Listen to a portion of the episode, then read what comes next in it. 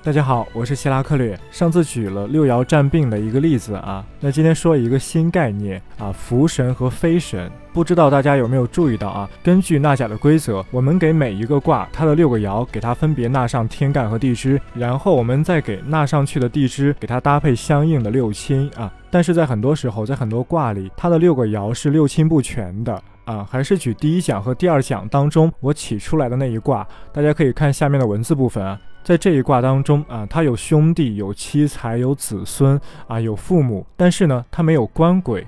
官鬼是六亲之一啊，但是这个卦当中这六个爻都没有官鬼。那么，假如我们站到这个卦，目的是想去问这个女子她的丈夫情况如何？道理上，如果这是一个非常传统的女子的话，那么她的夫君就应该是官鬼啊。我们要把官鬼取为用神，但是这个卦中没有，那么怎么取用神呢？啊，这就是一个问题。那么今天讲的飞神和福神啊，就是要去解决这样一个尴尬的情况。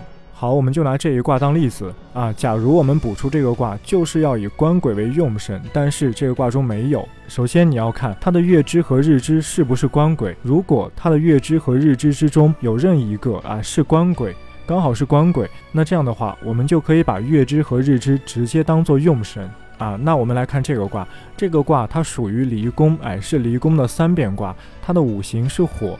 那火的官鬼是什么？火的官鬼是水啊。那五行是水的地支，要么是子，要么是亥。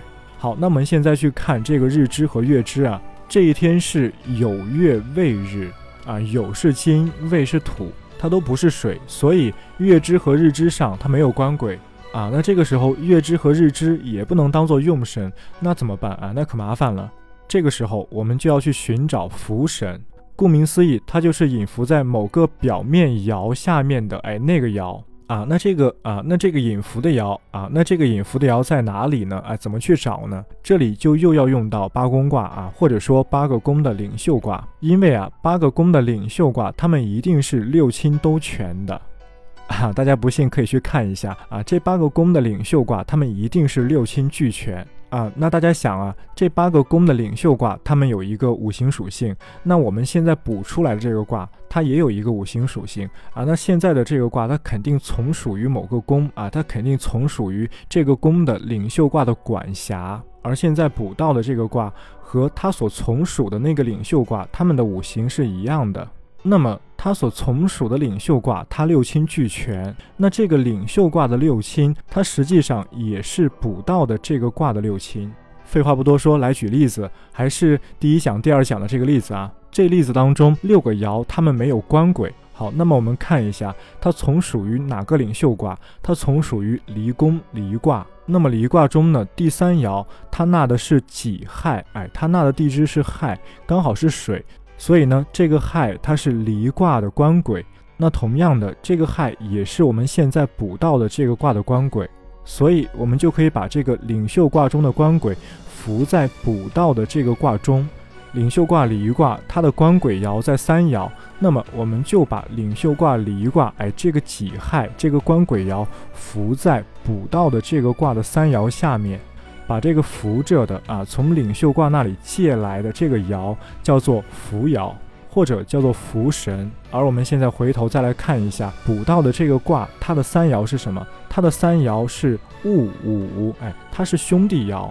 那么这个爻呢，它是在本卦中的，它是在表面上的啊，就把它叫做飞爻，或者叫做飞神，或者叫做飞神啊啊，这就是飞符、飞神、符神、飞爻、扶爻它们的来源。这个卦这样，其他的卦都这样去取，哎，去找他所从属的那个领袖卦中有没有他所缺少的这个爻，这个六亲，把它借过来，哎，伏在下面，这个就叫做飞伏。好，说完了它的来源，就要看它怎么用。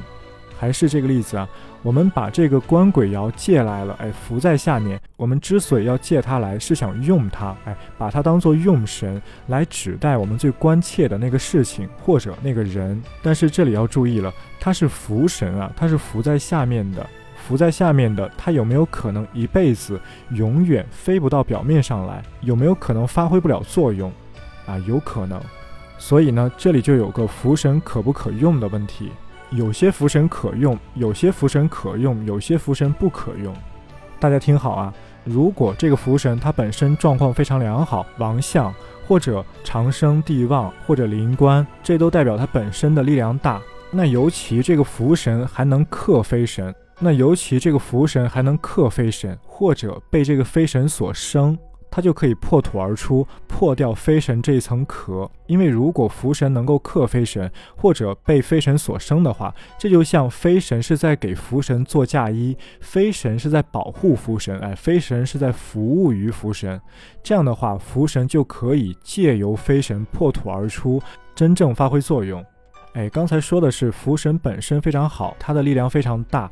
那反过来，如果飞神力量非常弱，那也可以。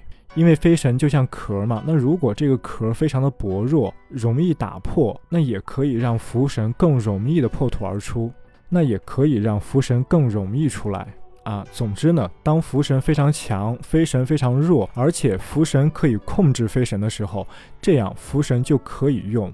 反之，当福神非常弱，飞神非常强，而福神又被飞神控制的时候，那这样的福神就不可用。而对于可用的福神，哎，我们还是按照昨天、前天讲的那些方法去判断就可以。但是如果福神不可用啊，那福神所代表的这个真相，所代表的这个人、这个事，他的状况就会很不好，甚至他的结局也很可能不好。好，飞符大概就这些啊，以后如果有遗漏的再继续补充。好，今天就到这儿，我们明天再见。